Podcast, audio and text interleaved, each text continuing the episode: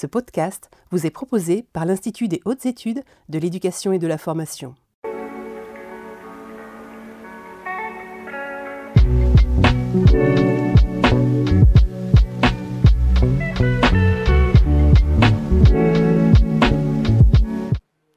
Donc bonjour, bienvenue euh, dans les studios de l'Institut des hautes études de l'éducation et de la formation pour les directs euh, du mardi. Donc des directs euh, d'une heure sur des sujets d'actualité euh, qui concernent les cadres de l'éducation nationale et de l'enseignement supérieur. Donc avec un, premier webinaire le mois dernier pardon, qui était sur l'évaluation, l'auto-évaluation des établissements. Aujourd'hui, nous allons aborder dans le cadre des, états généraux du numérique qui vont avoir lieu demain à Poitiers le management à distance, le management digital, en tout cas, qu'est-ce qu'un manager euh, digital? Sujet d'autant plus d'actualité actuellement avec ce deuxième confinement. On a vu ça dans le premier confinement. On recommence donc un sujet fort d'actualité. Euh, mais avant de vous présenter nos intervenants, juste un petit rappel pour interagir avec nous pendant cette heure. Donc, lementi.com, donc www.menti.com avec le code 24 41 17 4. Vous pourrez poser vos questions ou si vous préférez Twitter, le hashtag direct IH2EF. Donc vous pouvez interagir toute la journée, euh, toute l'heure, pardon, excusez-moi, pour euh, poser des, questions. Et puis je ferai le relais auprès de nos intervenants. Avant de vous présenter plus à même nos intervenants, je vous propose un petit vidéo trottoir pour entrer en matière. On a encore plus, j'allais dire, resserré euh, la communication autour d'éléments positifs. On a essayé de positiver la communication euh, dans l'établissement euh, en essayant de mettre en valeur ce que chacun et chaque équipe pouvait faire de bien au service des autres. Elle nous a obligés à avoir peut-être plus d'horizontalité. la, crise du, Covid a, permis de confirmer certains choix qui avaient été faits dans l'établissement en termes de, communication avec le déploiement euh, d'outils euh, numériques et qui ont été très utiles au moment du confinement. Euh, ça a renforcé en fait, je pense, finalement la proximité de la communication et la régularité de la communication auprès des équipes, hein, avec la nécessité de faire effectivement un point sur l'évolution de la situation, sur les situations des élèves, et de manière plus régulière et à la fois plus, cadrée par des rendez-vous plus fixés, et donc plus, plus formalisés en tout cas dans le calendrier que les rencontres informelles qui pouvaient avoir lieu dans le cadre de l'établissement. oui, ça a changé déjà ma vision de l'équipe. Hein, euh, euh, et, la façon de communiquer, oui, mais par contre, euh, pas après. Je pensais qu'il y aurait plus d'impact après. Pendant, on a beaucoup communiqué en digital, mais après, ça c'est un peu, c'est retombé le soufflet.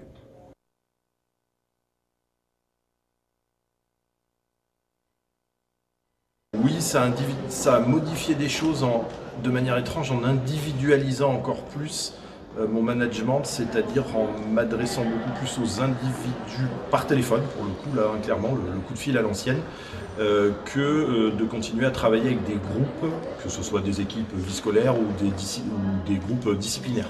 Déjà, cette crise, elle a repositionné le chef d'établissement en tant que celui qui fixe le cap celui qui fixe la route. J'ai pas particulièrement adapté le mode de management pendant cette crise-là. Euh, j'ai renforcé euh, certaines, des méthodes et certaines des démarches que j'avais déjà entreprises pendant cette période, euh, à savoir associer l'ensemble des personnes, travailler dans, des décisions partagées entre les collègues, que ce soit des enseignants, mais aussi l'ensemble des autres personnels.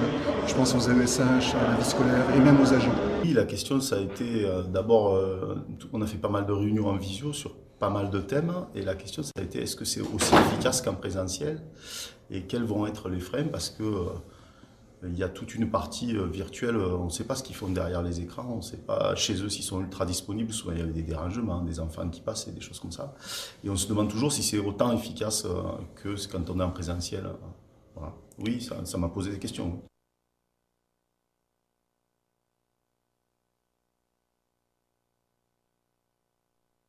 Alors, comme les personnes interrogées nous, bah, le montrent, hein, la crise a impacté nos, postures, nos, façons de, manager. Ça nous a fait développer de nouvelles compétences pour maîtriser des outils, pour aussi maîtriser de, nouveaux modes de, management.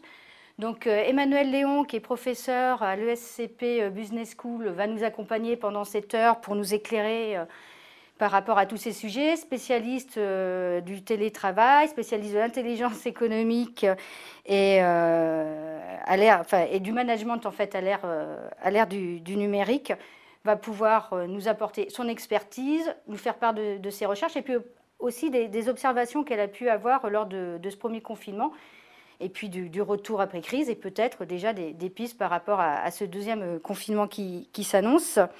Donc euh, merci à elle d'être euh, présente euh, avec nous.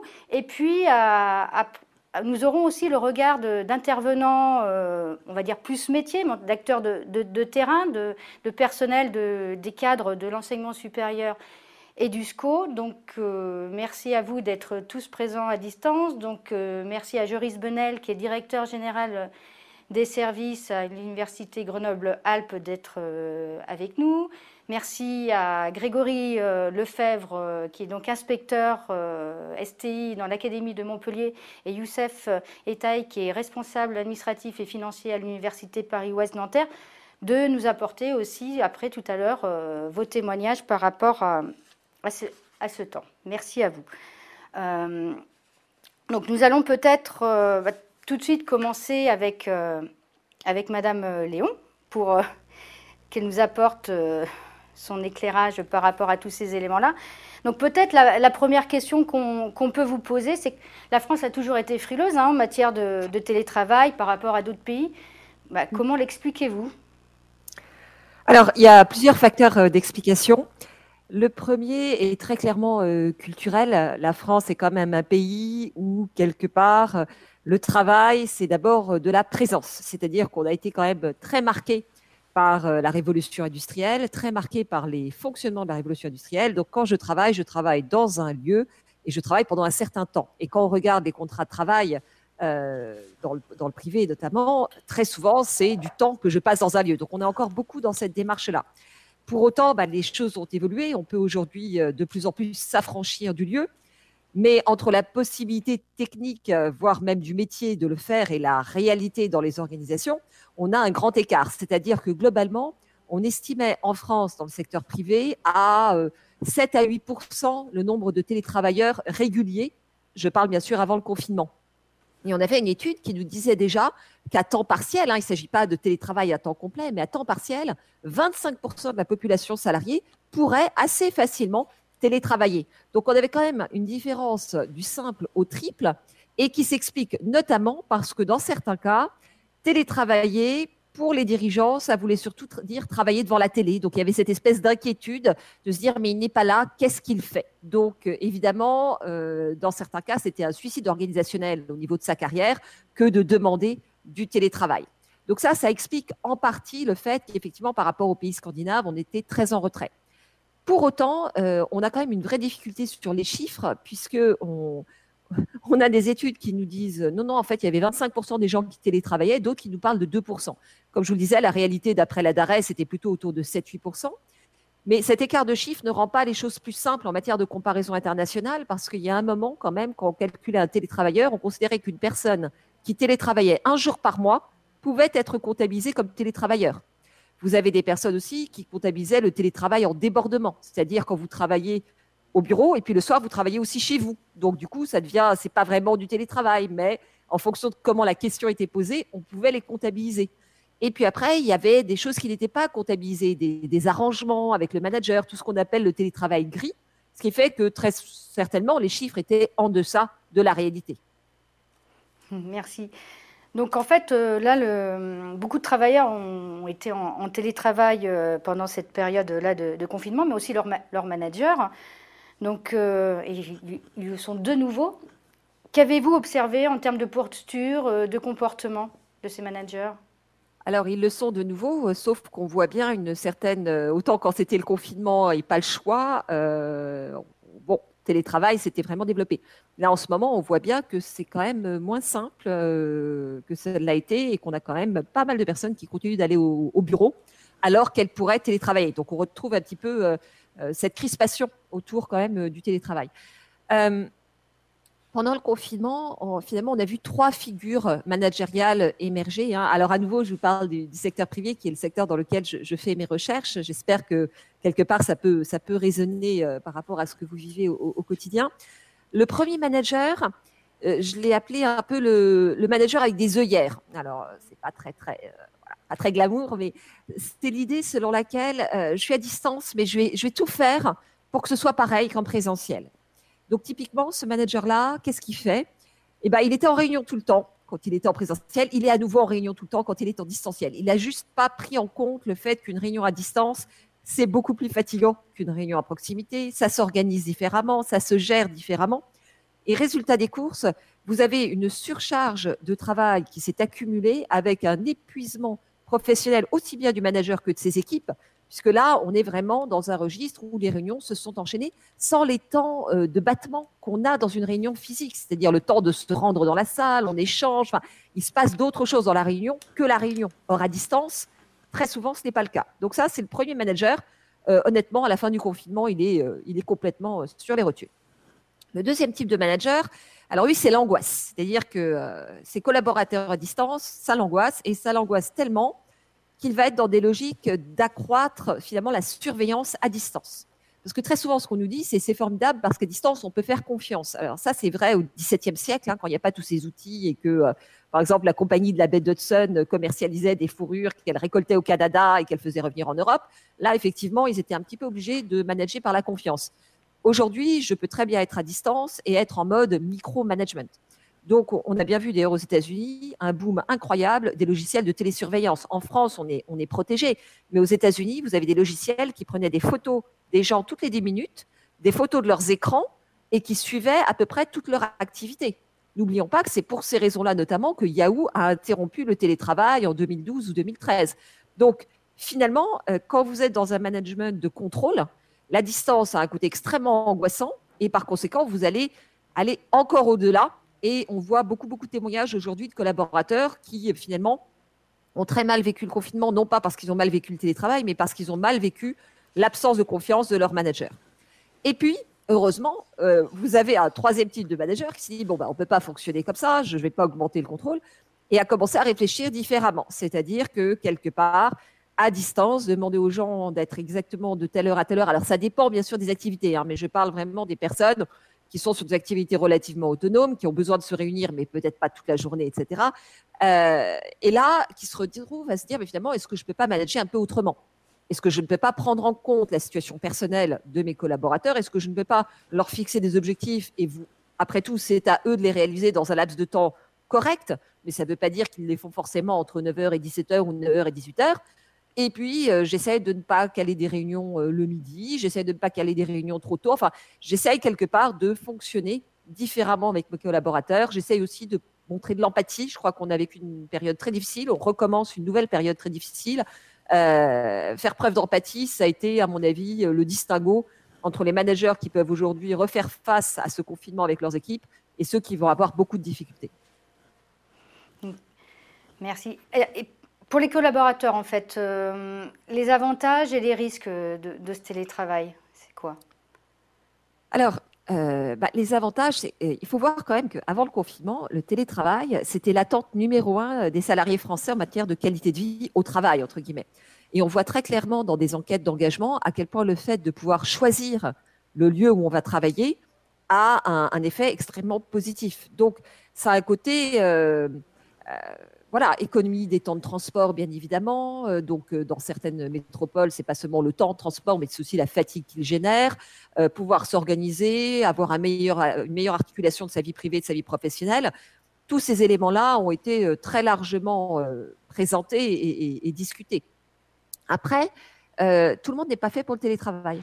C'est-à-dire que je pense que cette période nous fait aussi réaliser que, alors je ne parle même pas du télétravail à 100%, mais finalement, quand vous demandez à quelqu'un de télétravailler, vous allez regarder euh, différentes choses. Vous allez regarder s'il est euh, autonome, hein, euh, voilà, est-ce qu'il est compétent, est-ce qu'il est autonome, est-ce qu'il est motivé? Parce que quelque part, si on veut manager à distance, il va falloir déléguer. Et déléguer à des gens qui ne sont pas compétents, c'est très compliqué.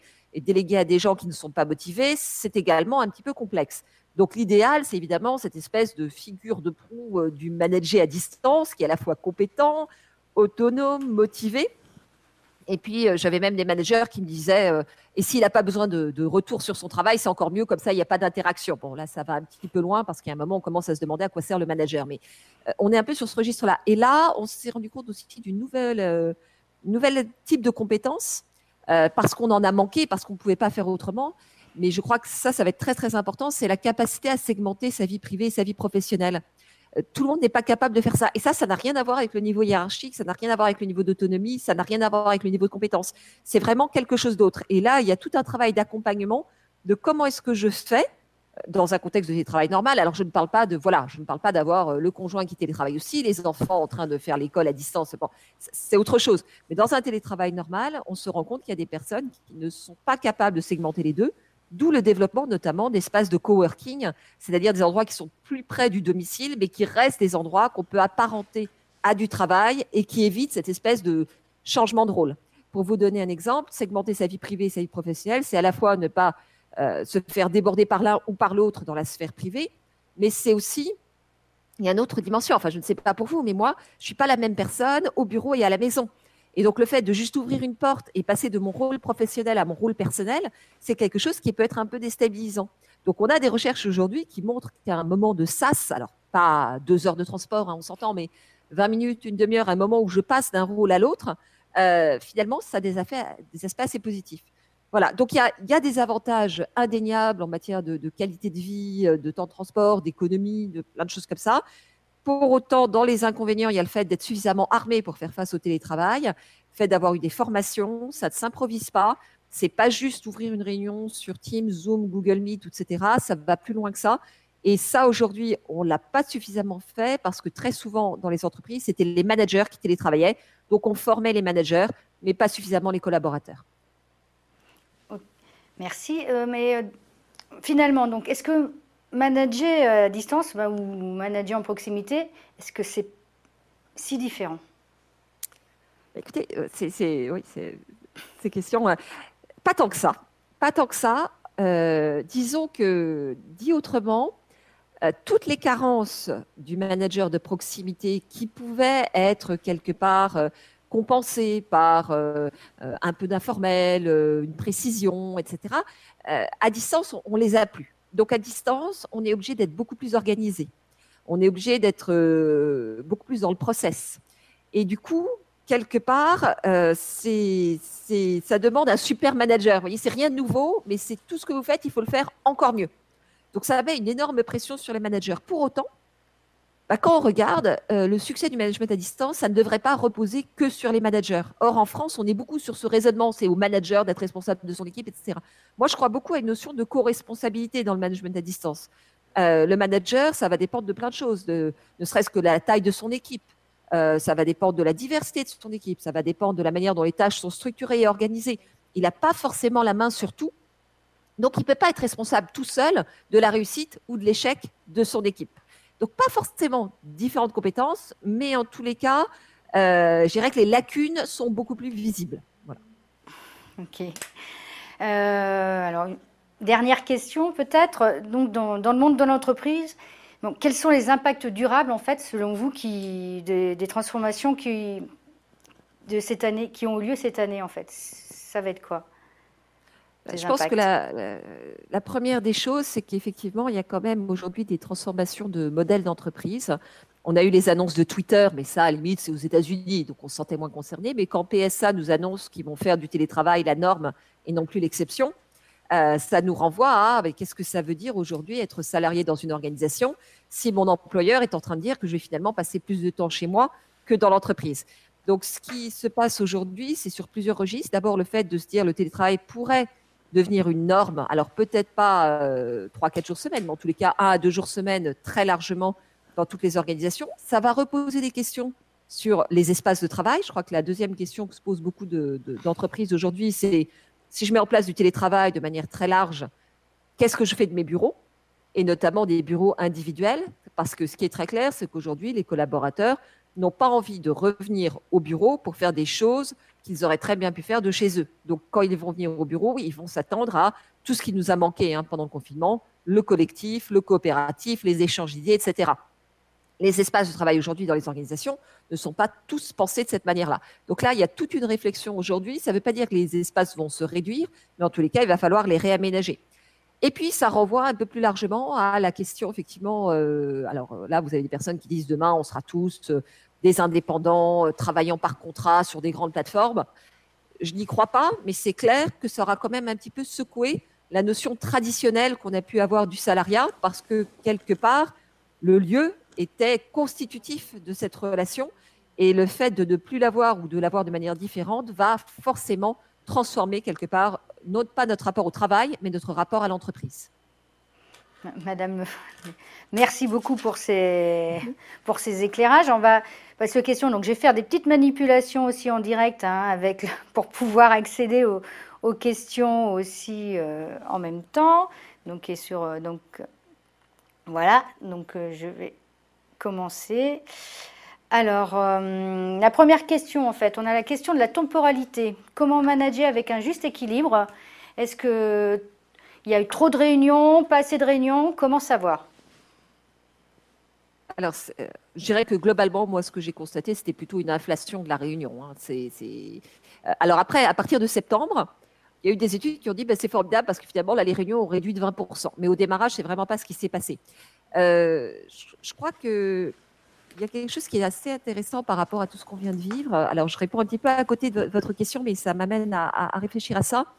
Euh, en tout cas, dans, les entreprises, à tout problème, une réunion, si je puis dire. Euh, pourtant, parce qu'on est un peu dans ce registre que euh, la somme euh, des intelligences individuelles, c'est très important. Quoi. Donc il faut être tous ensemble pour réfléchir, etc. Et vous avez un, expert de, Harvard, qui est le professeur Ackman, qui a étudié les équipes pendant 40 ans et qui dit, vous savez, très très souvent, une équipe a des moins bons résultats que des individus isolés, parce qu'on a tendance à faire des équipes de tout. Et il prend cette analogie que j'aime assez, qui est de dire, finalement, quand on fait une pièce de théâtre, bah, quand on l'écrit, cette pièce de théâtre, on peut être seul, et puis quand on la joue, là, il faut un collectif. Donc je dirais, et ça revient sur la dernière question que vous m'avez posée, je pense que peut-être que cette crise va nous amener à, à voir à quel moment on a besoin de réunions, de quel type de réunion on a besoin, avec qui. Et on voit des gros changements dans les organisations. Je vais vous en prendre deux. Le premier, c'est par exemple un DRH qui a décidé de s'adresser à toutes ses équipes, tout le monde d'un coup, puisqu'aujourd'hui, ces outils le permettent. Donc, on n'a plus la cascade qui part du DRH et puis descend, descend du manager et autres. Et puis, le N-3 euh, a les infos qu'il a en fonction de ce qu'on lui a dit. Donc, ça, du coup, le DRH se dit, c'est super, je vais garder ça. Et puis, vous avez d'autres cas où la réunion, par exemple, dans certaines entreprises est ouverte pendant deux heures. Il y a une réunion de deux heures. Sauf que voilà l'ordre du jour. Il est extrêmement timé. Hein. Voilà qui va parler, à quel moment, de quel sujet. Et les gens se connectent en fonction de ce qui les concerne, de ce qui les intéresse et se redéconnectent. Et donc, on est sur euh, une réunion totalement différente de celle qu'on a en présentiel. C'est-à-dire que moi, j'ai parlé avec des managers qui m'ont dit c'est formidable, on avait un ordre du jour pour la réunion. Sous-entendu, on ne l'avait pas avant, ce qui pose quand même un petit problème. Mais à distance, c'est encore plus que ça. À distance, ça demande à être encore plus détaillé, encore plus précis. On ne peut pas, en fait, la distance force à expliciter beaucoup plus de choses. Donc, on est amené à euh, clarifier en permanence, réexpliquer en permanence. Euh, et si la réunion a donné lieu à quelque chose, il va falloir renvoyer un message. Mais pour autant, il faut se reposer la question de est-ce qu'on a besoin d'une réunion?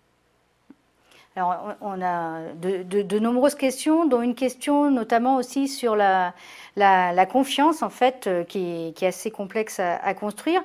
Mais en fait, euh, on se rend compte que certains managers ont construit des relations plus apaisées, en fait, à distance qu'en présentiel. Comment vous expliquez cela? Je, crois qu'on a euh, à distance, il y a des qualités qui ressortent, qui ne ressortaient pas forcément de la même manière en présentiel. C'est-à-dire qu'en présentiel, on est très sensible à des choses comme euh, le charisme, etc. Le charisme à distance, c'est quand même pas si évident. Et du coup, euh, la confiance, finalement, elle se construit autour de... Il y a deux manières de voir la confiance. soit je vous fais confiance parce que je sais que vous êtes compétent, je sais que vous êtes fiable, et donc, je fais confiance au niveau de la tâche. Je sais que si je vous confie quelque chose, euh, ça va bien se dérouler. Soit je suis plutôt sur une confiance interpersonnelle, de l'ordre de l'empathie, de la compréhension mutuelle, et puis de l'ordre de euh, j'ai le sentiment quand même que mon, mes intérêts vous, préoccupent. Quoi. Vous n'êtes pas juste en train d'essayer euh, d'avancer sur mes idées, etc. Donc la confiance, elle est vraiment soit orientée tâche, soit orientée individu. Du coup, j'ai tendance à dire dans le management à distance classique, pour quelqu'un qui se retrouve à animer une équipe à distance euh, et parfois sur plusieurs pays, il faut déjà être euh, perçu comme compétent et fiable, c'est-à-dire être en capacité d'être réactif aux demandes de ses équipes, de ne pas laisser les gens dans le flou, parce qu'à distance, quand on attend une réponse, ça paraît beaucoup plus long, etc. Mais dans la période de confinement, j'aurais tendance à dire que là, il fallait d'abord s'intéresser aux individus et, et s'occuper d'eux. Et certains managers, à mon avis, ont été bien meilleurs dans cette relation individuelle que quand ils croisent quelqu'un dans un couloir, ils sont peut-être moins à l'aise. Euh, voilà. Et là, on a quand même vécu des moments où quelque part, il y a un vernis social qui s'est un peu craquelé.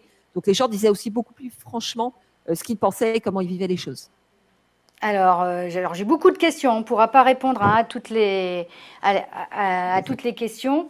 Donc, peut-être une dernière question. Alors, je suis en train de trier un petit peu tout pour choisir. Je suis désolée. On essaiera de, répondre sous une autre forme sur le, sur le site de l'IH2EF. Donc, on a euh, une question c'est comment outiller le cadre pour gérer cette distorsion entre les entre temps, en fait, entre, le, entre les temps? Alors, comment outiller le cadre pour... Euh, pour euh, bah, l'outiller dans cette distorsion des temps, en fait, ce temps en distanciel, en présentiel, en face professionnel, personnel. Comment on peut les outiller? Alors là, ce n'est pas, une question, c'est une deuxième thèse de doctorat quasiment. Si j'avais la réponse, je, montrais immédiatement mon, entité de conseil. Euh, honnêtement, c'est la question que tout le monde se pose aujourd'hui. Donc, vous avez, euh, en ce moment, il y a un nombre de formations sur le management à distance. Moi, je travaille sur ce sujet depuis 20 ans. Je, suis ravie d'avoir 150 experts qui se sont réveillés du jour au lendemain. Euh, j'ai jamais vu une telle offre. Donc, je dirais qu'il faut en profiter. Il faut aller voir les différents MOOC qui sont ouverts, il faut aller voir les différents aspects sur le télétravail, il faut récupérer des infos. Pour autant, euh, je ne suis pas sûre qu'il y ait une seule bonne recette. Je crois qu'on peut se donner un certain nombre de, euh, consignes. Euh, par exemple, le fait d'être très au clair sur les normes de comportement avec son équipe. Euh, ça a l'air tout bête, mais est-ce que vous êtes du style à être dérangé à n'importe quel moment, euh, ça ne vous enfin, ça ne vous pose pas de problème, ou est-ce que vous dites, bah, écoutez, non, de telle heure à telle heure, euh, tel jour, je bloque mon créneau? Alors ça dépend si vous avez des agendas partagés ou pas, mais parce que j'ai besoin d'avancer, de réfléchir. Le télétravail, il avait quand même été pensé au début pour s'extraire un peu de l'environnement, pour pouvoir réfléchir, prendre du temps sur des dossiers importants si euh, ça devient le bureau à la maison complètement, c'est-à-dire en mode interaction tout le temps, on a un peu tout perdu. Quoi. Donc, euh, donc il y a un petit peu de réflexion euh, en tant qu'individu. Est-ce que finalement je suis quelqu'un d'extrêmement contrôlant Donc je râle parce que je reçois trop de courriers électroniques, mais en fait ça me rassure. Bah écoutez, dans ce cas-là, vivez avec, hein, c'est pas grave, il faut juste l'accepter. Si vous voulez que vos collaborateurs vous tiennent au courant de tout, bah, vous allez surcharger de mails. Mais voilà, à nouveau, c'est à vous de déterminer les normes de comportement et puis de voir avec vos collaborateurs ce qui leur convient. Moi, j'ai des personnes qui ont très très mal vécu euh, le rendez-vous euh, tous les matins à telle heure, et puis tous les soirs à telle heure, et puis il fallait faire un bilan de la journée de tous les jours. Et d'autres qui, au contraire, ça les a rassurés, ça les a encouragés. Donc, je crois qu'il faut vraiment rentrer dans des approches très individuelles. Merci tous ces, Pardon, tous ces éclaircissements. En tout cas, on a créé un petit peu de frustration. Je suis désolée, mais tant mieux. On est victime du, succès des, questions. Euh, bah, je vous, je vous... Hop je vous propose en fait maintenant de voir un, témoignage en fait d'une inspectrice du, premier degré de l'académie de Normandie, Corinne Jarry, qui n'a pas pu être présente à distance, était, qui avait des, obligations, mais elle nous a laissé un petit reportage vidéo, donc on, va essayer de le regarder et puis après on, verra avec nos intervenants.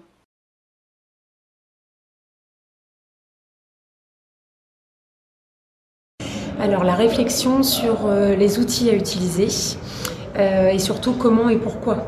Euh, et la fréquence, enfin ça a posé plein plein de questions sur la fréquence et vraiment l'utilité de tel outil pour communiquer comment avec l'équipe. Et puis il y a plusieurs échelles aussi. C'est à mon niveau inspectrice de circonscription, c'est avec mon équipe de circonscription, avec mes directeurs et directrices d'école, avec les partenaires, les mairies notamment, puisque pendant la crise sanitaire ça a été très très important. donc organiser des visioconférences conférences avec les outils auxquels on avait le droit, euh, des connexions qui ne fonctionnaient pas toujours très très bien. Euh, et puis, euh, donc ça c'était plutôt pour, pour les mairies, pour les directeurs où il fallait communiquer rapidement et en nombre. après, on s'est adapté, notamment pour les directeurs et les directrices. J'ai fait des visios par plus petits groupes selon justement ce qu'on avait à dire. Si on était juste sur du transmissif et qu'il fallait donner plein d'infos euh, de façon un peu plus conviviale que par mail, alors on faisait des grandes visios. Et sinon, pour favoriser des visios ou justement, enfin des échanges plus collaboratifs et où chacun pouvait s'exprimer, on a fait plusieurs groupes de, de visioconférences. Et puis avec l'équipe de circonscription de façon plus rapprochée, bon là c'était un peu tous azimuts et, beaucoup, et ça a été une vraie réflexion après, parce qu'on était à la fois sur euh, le WhatsApp pour des communications rapides pendant que l'un était au téléphone, l'autre euh, parlait sur WhatsApp ou répondait aux mails. Enfin, ça, ça en était même de trop et on a été obligé d'en venir à une régulation de ça, c'est-à-dire euh, s'interdire de communiquer après 22 heures, pas avant 8 heures le matin il a fallu qu'on se régule nous-mêmes parce qu'à force de trop communiquer, ça nous a tous euh, oppressés. On était déjà assez, je pense.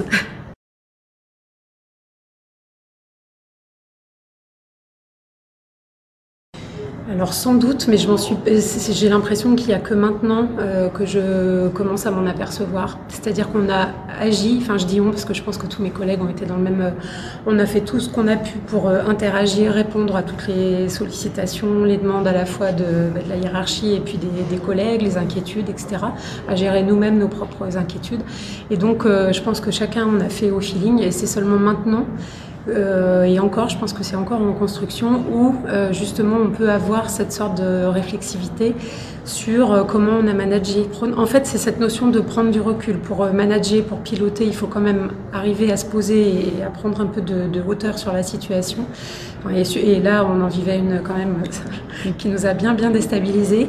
Et pour le coup, je pense que c'est ça qui était sans doute le plus difficile, c'est-à-dire d'arriver à prendre de la hauteur, à réfléchir sur euh, à la fois la crise sanitaire, mais à la fois sur euh, l'après, euh, et arriver à reparler de pédagogie et de, de pilotage sur la suite qu'il fallait donner voilà, au pilotage de la circonscription, sans pour autant avoir tous les éléments que la hiérarchie nous donnait, elle aussi, comme elle pouvait, en temps parfois réel ou décalé.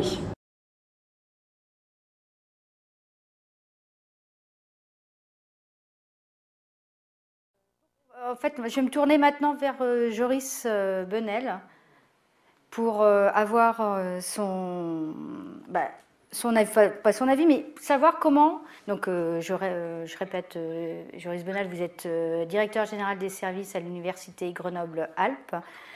Merci d'être avec nous à distance. Je sais que vous êtes trop occupé et surtout, je pense, en ce moment, avec ce, deuxième confinement et avec la fermeture des, cours, en présentiel pour, les étudiants. Donc, euh, est-ce que vous pouvez nous dire comment vous avez travaillé avec euh, votre équipe de direction à distance pendant ce premier confinement? Et puis, euh, quelle méthode aussi vous avez utilisée? Et est-ce que vous remettez en place les mêmes choses pour ce deuxième confinement?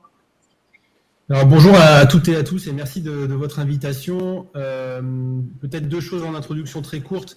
la première, c'est que je pense que c'est important de ne pas oublier qu'on est dans une situation de crise et qu'on vit un télétravail de crise. On ne vit pas un télétravail dans une configuration normale, même s'il est massif, il est, il est dans une période de crise et je crois qu'il faut en tenir compte. L'autre chose, c'est que on fait face à une situation qui a été brutale euh, et donc on est encore, à mon sens, euh, en tout cas c'est mon sentiment, dans une forme de sidération par rapport à ce qu'on vit et on est aujourd'hui sur une analyse à chaud qui, à mon avis, méritera euh, de se reposer dans plus de temps sur ce qu'on a pu en retirer et la manière dont on l'a vécu. Euh, enfin, en introduction, vous dire que l'administration de l'Université Grenoble-Alpes, c'est à peu près 3000 personnels administratifs et techniques. Pour vous donner un peu l'ampleur euh, de, euh, de la tâche managériale qui est devant moi. moi, ce que je voudrais dire, et je l'ai entendu, je remercie Madame Léon pour ça, le dire, je crois que d'abord, il faut rester le même. Ça paraît bête, mais c'est pas parce qu'on passe en télétravail qu'on va révolutionner sa méthode de, ses méthodes de management. Bien sûr, on se renouvelle euh, tout le temps, mais euh, sur sa posture, sur ses valeurs, euh, je pense qu'il faut avoir une forme de continuité dans son approche par rapport à, ses cadres ou à ses équipes. Et je pense que ça aurait été perturbant que de changer radicalement de pratique parce que on passe en télétravail. Et, et, bien sûr, je vais y revenir, mais euh, l'ouverture, euh, le côté euh, manager soutenant, les réponses concrètes qu'on peut assurer, je pense qu'il faut rester, voire même l'amplifier. ça a été dit aussi, ça a parfois été un amplificateur j'espère, des bonnes choses. Alors si c'est des mauvaises, il faut aussi savoir le dire. Mais la manière dont je l'ai vécu, c'est que sur les postures de cadre, ça a pu renforcer, à mon avis, la bienveillance, voilà, si on peut le dire comme ça. Ensuite, peut-être pour rester un peu dans les, dans les postures globales, une des vertus du télétravail, je pense que ça a été d'humaniser les fonctions de cadre, et notamment de cadre supérieur. Euh, je l'ai entendu, euh, le charisme, par exemple, ou euh, l'image qu'on peut donner, c'est beaucoup plus difficile en fait en, télétravail, puisque le télétravail va lisser un certain nombre de choses. par exemple, très concrètement, physiquement, quand vous animez une réunion en présentiel, vous êtes en bout de table, quand vous êtes le chef, entre guillemets. Quand vous êtes en télétravail, sous Zoom, tout est lissé, tout est à plat. Il n'y a plus le chef en bout de table et les personnels autour de la table. par exemple, euh, vous êtes tous, enfin à l'époque où on l'a été, avec vos enfants. Moi concrètement, euh, j'avais mes enfants autour de moi, bah voilà, c'est on fait avec. Et, on est tous logés à la même enseigne. Il n'y a pas de privilège entre guillemets du chef qu'on peut retrouver un peu plus facilement euh, en, en, physiquement. Le, bureau, par exemple, le bureau du chef, souvent il est un peu plus grand. Bon bah là, tout le monde est chez soi. Donc c'est vrai que euh, personnellement, j'ai vécu cette humanisation, ce lissage des relations comme une chose positive parce que ça permet finalement de mettre tout le monde au même niveau et à la limite, ça désacralise finalement la manière d'exercer euh, le management, même si on reste finalement euh, le cadre qui va donner des instructions ou qui va donner des orientations, qui va parfois contrôler, mais chacun dans son rôle. J'ai essayé aussi de recréer la machine à café. Je l'avais dit dans une interview sur Newstang, je crois, où il fallait absolument euh, réussir à recréer cette, euh, cette machine à café, c'est-à-dire des temps un peu plus informels de discussion. Euh, en télétravail, vous n'avez plus la personne qui vient toquer à votre porte, vous dire bonjour, vous dire un petit truc en cinq minutes.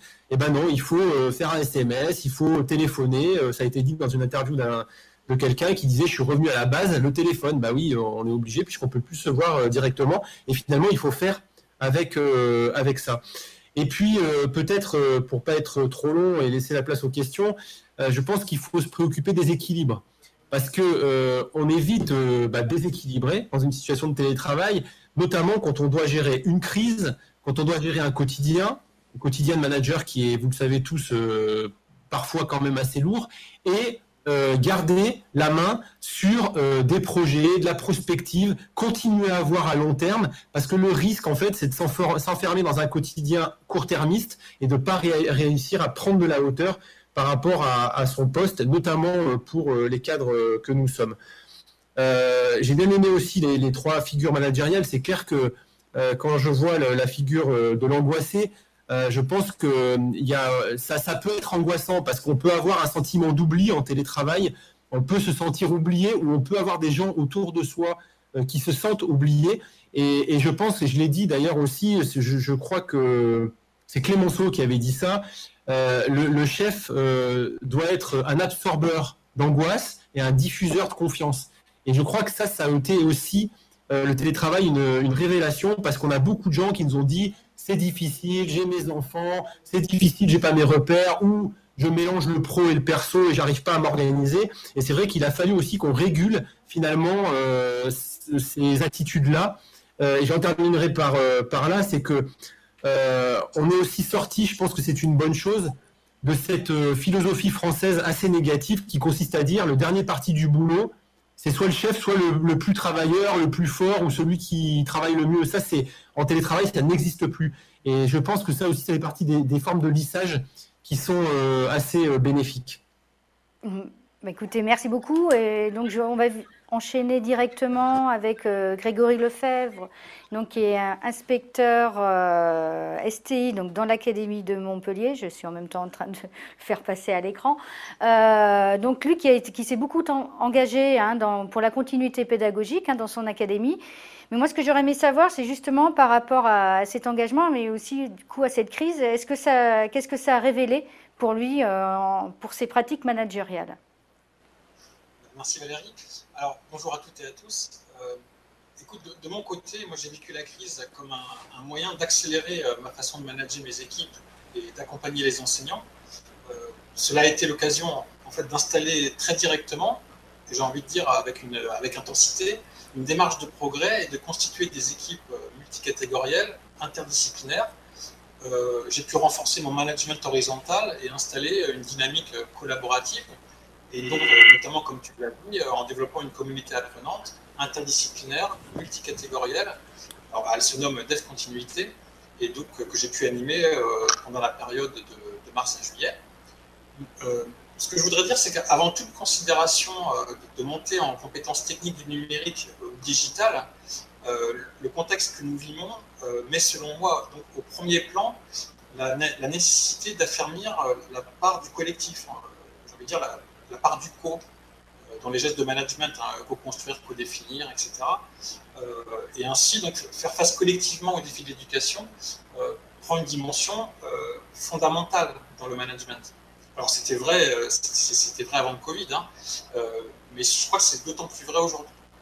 Alors euh, moi, je, j'essaye de développer la forme action-action, la recherche-action. au cours de la période mars-juillet, j'ai pu m'associer à une équipe de chercheurs du Centre interdisciplinaire de Paris qui est dirigé par François Tadei. cette équipe de, chercheurs se nomme Prof Chercheurs.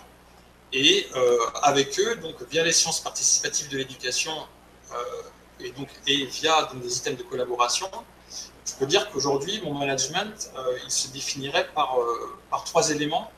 Euh, la co-identification de défis à relever, la mise en place de retours d'expérience sur ce que l'on met, enfin, sur les actions concrètes qui nous permettent de relever ces défis, et ensuite donc tout un partage et un travail de synthèse vers euh, euh, bah, d'autres euh, intéressés qui, pourraient donc vouloir s'inspirer sur des actions, puisque toutes ces, toutes ces choses-là sont donnent, donnent, lieu à des traces écrites. voilà. Alors l'adverbe collectivement, pour moi, c'est un adverbe essentiel. C'est un adverbe qui convient de mettre en dynamique, d'actionner, de développer, de piloter, d'accompagner en tout cas. Et puis, ça appelle on va dire, enfin je crois, hein, toutes les dimensions du manager, euh, du manager euh, leader au manager coach. Et puis ça appelle euh, des items comme la, démarche de projet, l'émergence à l'évaluation individuelle et collective des effets de ce que l'on met en place, sur ce qui marche ou ce qui ne marche pas dans notre contexte, et surtout vers l'installation d'un cycle continu. Sur la question aussi des actions autour du leadership digital, je propose en fait ce que j'appelle une démarche de développement professionnel euh, qui permet d'accompagner les acteurs de l'éducation à mettre en place leurs propres actions. Euh, en fait, on, le voit tous dans une équipe, dans un groupe, dans un collectif ou même euh, sur, une plus grande ampleur dans, une communauté, les compétences, elles sont présentes. il faut qu'elles sont riches.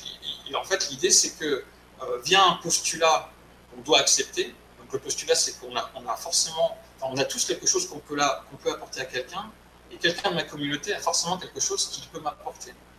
Et ça, je m'en sers, notamment pour accompagner à l'acquisition des compétences numériques nécessaires donc au télétravail, ou en tout cas à la mise en place de réunions ou d'activités à distance entre pairs, puisque lorsque je mets en place une action et que je l'ai réussi, ou pas d'ailleurs, euh, je peux accompagner quelqu'un qui voudrait être inspiré par ce que j'ai mis en place. Et donc, via en fait des mises en liaison entre euh, les uns et les autres, alors on peut euh, débloquer, lever des obstacles et surtout monter en compétence sur des items précis.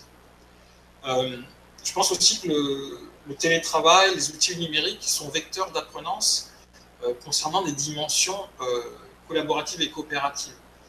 ce que je veux dire par là, c'est que, ben, en fait, quand on est à distance, on peut se mettre en synergie avec beaucoup d'acteurs sur un rayon beaucoup plus large. Et donc, on peut apprendre.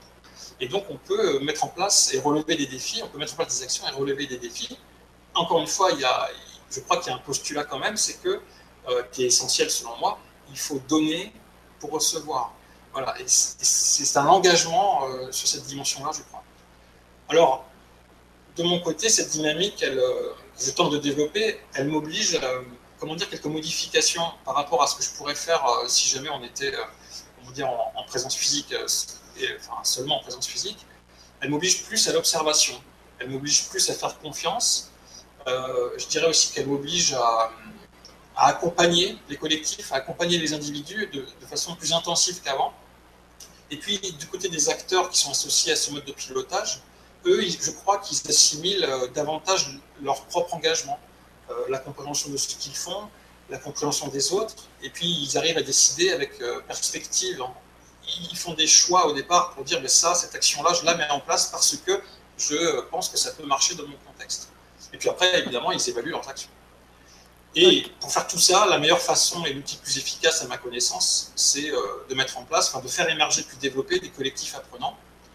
Avec ça, euh, je crois qu'on y développe l'empathie, la bienveillance, on apprend en étant acteur de son projet, on s'engage en étant porté par une dynamique collective et collaborative.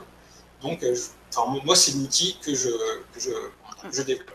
Ok, merci. Je vais être obligé de, vous couper, désolé, pour qu'on puisse avoir aussi un peu des, temps d'échange aussi euh, entre vous, mais merci beaucoup. Je vais me tourner vers euh, Youssef euh, Etaï pour savoir, en fait, donc, qui est responsable administratif et financier dans un service qui va nous présenter à l'Université Paris-Ouest Nanterre, bah, lui, comment il avait géré cette crise et puis comment il avait géré, en fait, cette distance avec, avec son équipe? Oui, bonjour Valérie, bonjour à, toutes et tous. Euh, je dirige euh, le service responsabilité sociétale des universités et développement durable euh, de l'université Paris-Nanterre, qui est située dans l'ouest parisien. notre établissement a été pionnier dans, de cet engagement des universités dès 2013. le service avait vu jour en 2017. il se compose de sept personnes. Il y a un directeur enseignant-chercheur, moi-même responsable administratif financier, une gestionnaire administrative, une chargée de communication et des partenariats, une responsable de la transition écologique et deux volontaires en service civique. Au quotidien, on fonctionne avec les agents sur le mode de l'autonomie. Nous faisons des points quotidiens sur le, détail de certains partenariats ou projets en cours. Et lors d'échanges informels, nous, pouvons affiner euh, les, différents sujets. Nous, nous, faisions déjà ces, points et euh, nos bureaux étaient mitoyens, donc ce qui facilitait ce type d'échange.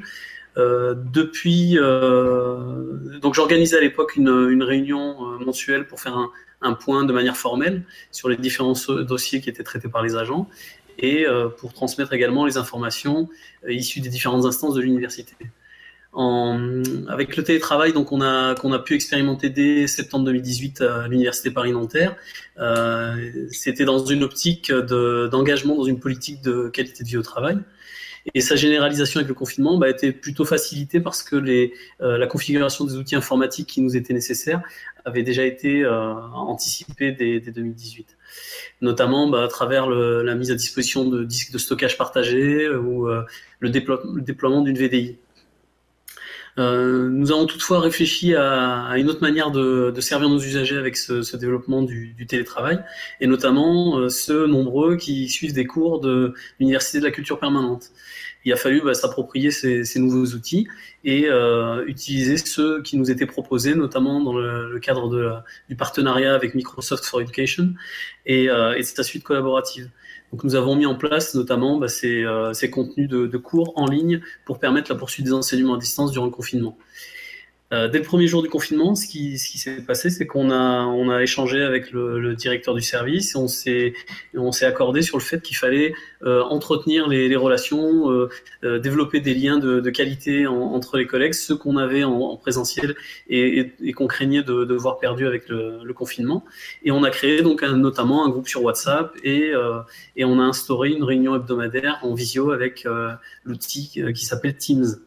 Ça nous a permis de, bah, faire un point euh, sur les, objectifs que nous nous fixions chaque semaine, euh, partager les informations, échanger sur les, les éventuelles difficultés, euh, entretenir les, les, liens, éviter cette, cet isolement que l'on craignait. On a aussi été très vigilant sur les, principes du droit à la déconnexion, du respect des pauses méridiennes.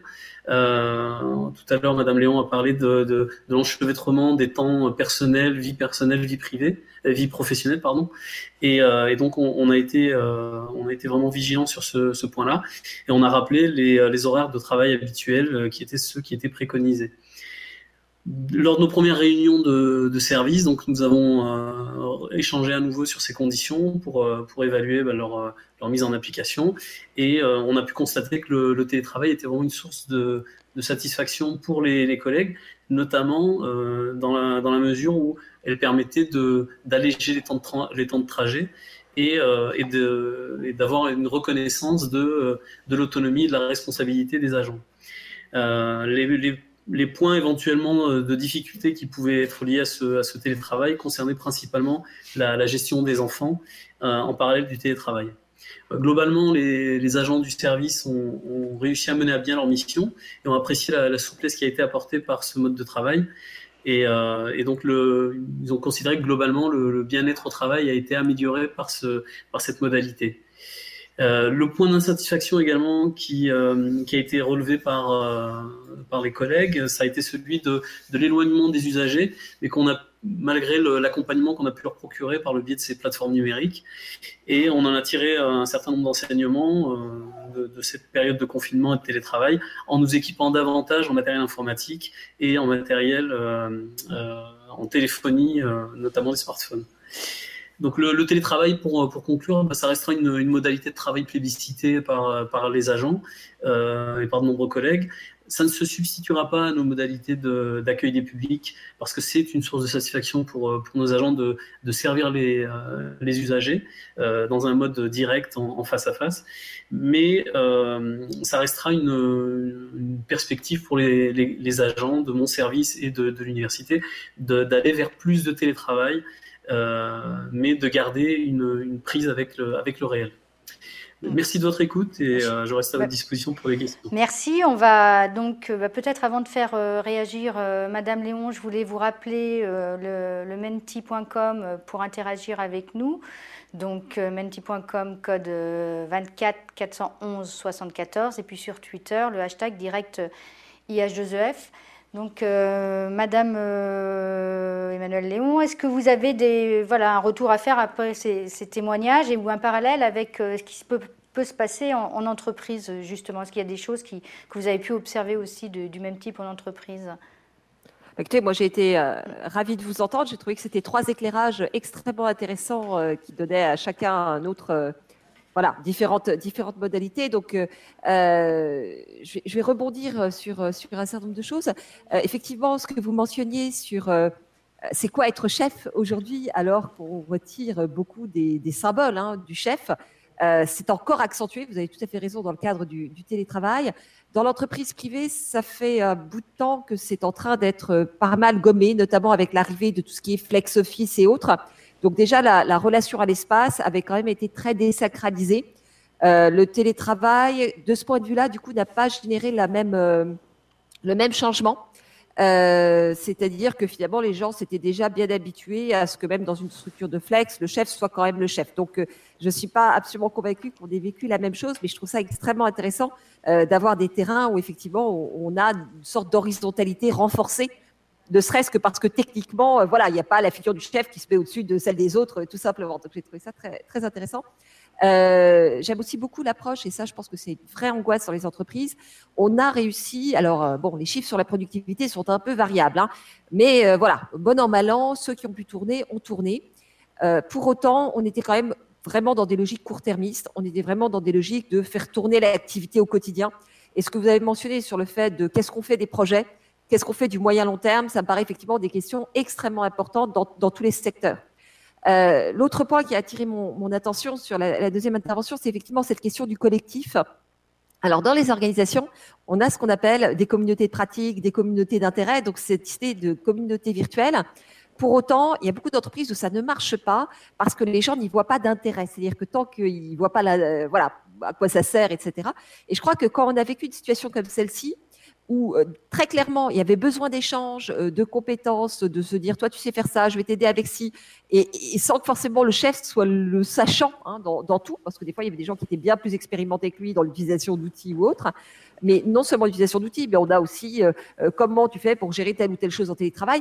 Je crois qu'on est effectivement dans des registres de co-apprentissage qui sont assez fabuleuses. Et ce qu'on voit beaucoup dans les entreprises aujourd'hui, c'est des logiques de co-développement euh, des ateliers où les gens bah, plutôt du même niveau euh, hiérarchique vont se réunir pour essayer de se donner des conseils, d'échanger entre eux euh, sur qu'est-ce qu'ils ont pu développer, quel type de pratiques ils ont pu mettre en œuvre. Et je vois que vous avez fait ça également, alors parfois à plus grande échelle encore, hein, parce que des, des, collaboratifs à distance. Après, ça demande beaucoup d'entretien, beaucoup d'animation. C'est-à-dire qu'une communauté virtuelle, c'est encore plus de travail qu'une communauté physique, mais quand ça marche, c'est très, c'est assez fabuleux. Et puis, bah donc effectivement, la, troisième intervention, on était sur euh, donc les cours en ligne. Alors nous aussi, on, a vécu ce passage magique euh, du cours en ligne qui fait que on est toujours dans le, stress absolu de l'étudiant connecté, pas connecté, parce que nous, ils allument pas leur caméra hein, très souvent. Donc euh, voilà, donc on leur pose des petites questions pour s'assurer qu'ils sont bien avec nous. Donc le fait de parler tout seul devant un écran noir, ça a un petit côté un, petit peu stressant.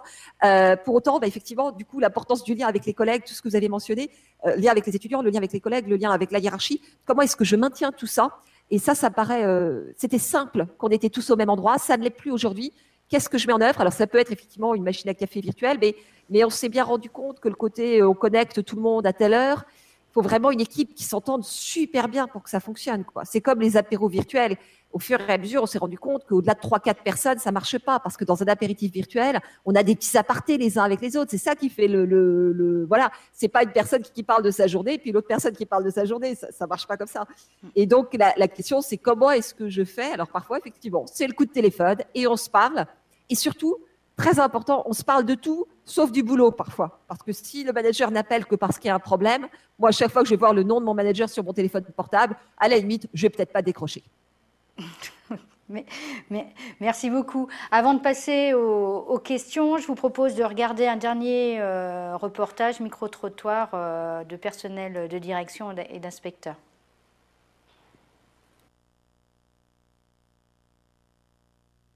Euh, pour le coup ce qu'on arrive moins bien à faire quand on est en présentiel, c'est-à-dire à communiquer de manière très positive et on est parfois retombé dans les travers d'une communication négative. Euh, ça a été un formidable levier euh, dans le changement des pratiques des enseignants, puisque ben, de fait on a dû intégrer du numérique. Voilà. Euh, et, ensuite dans la collaboration euh, en équipe, en équipe pluridisciplinaire, en équipe pédagogique. Donc moi je pense que ça a été un très bon levier pour, euh, pour changer les, pratiques dans nos établissements. En termes de réussite, c'est l'utilisation d'outils partagés qu'on a réussi à déployer et en faisant sens entre les différents outils. Et ça, ça a été une vraie réussite et une vraie satisfaction des familles témoignées en fin d'année. Donc un vrai grand plaisir. Euh, c'est euh, le fait d'avoir redécouvert hein, les élèves, que les enseignants aient pu redécouvrir euh, certains élèves qui étaient un peu éloignés de la forme scolaire habituelle et qui ont pu, par le biais des classes virtuelles, des rendez-vous via les outils Pronote, donner finalement une autre image d'eux et renouer un lien différent avec l'école. Et c'était peut-être pas toujours ce qu'on attendait. Ça, pour moi, c'est une vraie réussite parce que ça va certainement impacter la réflexion des enseignants sur l'accueil des élèves et sur l'image qu'ils peuvent avoir euh, de certains élèves. J'essaye de mettre euh, quasiment systématiquement une partie visio dans les réunions. C'est-à-dire que on crée une réunion, n'importe quoi, un conseil pédal, n'importe quoi, ben, je mets une partie visio pour ceux qui ne peuvent pas venir, ils sont là quand même. Et ça me pose la question de toute la partie, euh, tous les collègues quand ils disent ben, je ne peux pas venir parce que j'ai pas d'élèves ce jour-là, mon emploi du temps. Ah, mais il y a une visio, donc vous pouvez faire ça chez vous. Voilà, et je pense que ça, ça m'a fait un petit peu plus réfléchir sur l'ouverture des réunions. c'est plus c'est plus un problème le fait de ne pas être là. J'ai une, réponse maintenant. La réussite, justement, c'est peut-être euh, d'avoir euh, réussi à communiquer et à communiquer, alors justement en pesant le, le trou et le pas assez. Ça, c'est extrêmement difficile, même déjà en temps normal. Euh, et là, ça a été de, réguler ça et de voir à la fin de la période, enfin, s'il n'y a pas eu vraiment de fin, puisqu'on est encore dedans, mais euh, au déconfinement, et à la fin de l'année, euh, de constater le rapprochement que ça avait créé avec les équipes. Mais là, pour le coup, les équipes d'école et l'équipe de circonscription.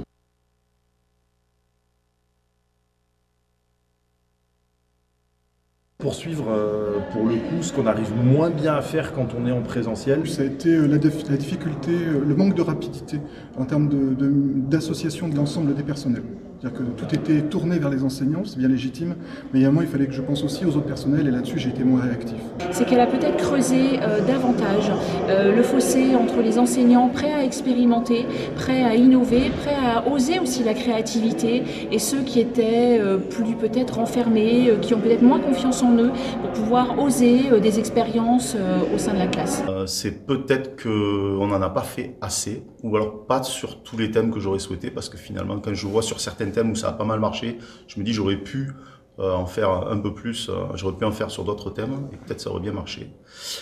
Et en même temps, euh, trop de visio tue la visio. Donc quand on en fait trop, au bout d'un moment, les collègues ils saturent. Et le frein aussi, c'est de pas. On a tendance à les faire beaucoup plus longs que les réunions standards en présentiel. Et ça, pour moi, c'est quelque chose qui me gêne au bout d'un moment. C'est quand c'est trop long, on le voit. Quoi. Un échec, peut-être celui de ne pas avoir, ça j'arrive même pas à le mesurer, mais de ne pas avoir répondu assez vite à tous ceux qui en avaient besoin ou les rassurer. Plus que le à distance, on se sent pas. Enfin, on a tenté d'appeler ou de faire des visios avec les, collègues qui avaient besoin d'être rassurés. Peut-être euh, est-ce un échec de pas. Vous ne pouvez pas être plus proche.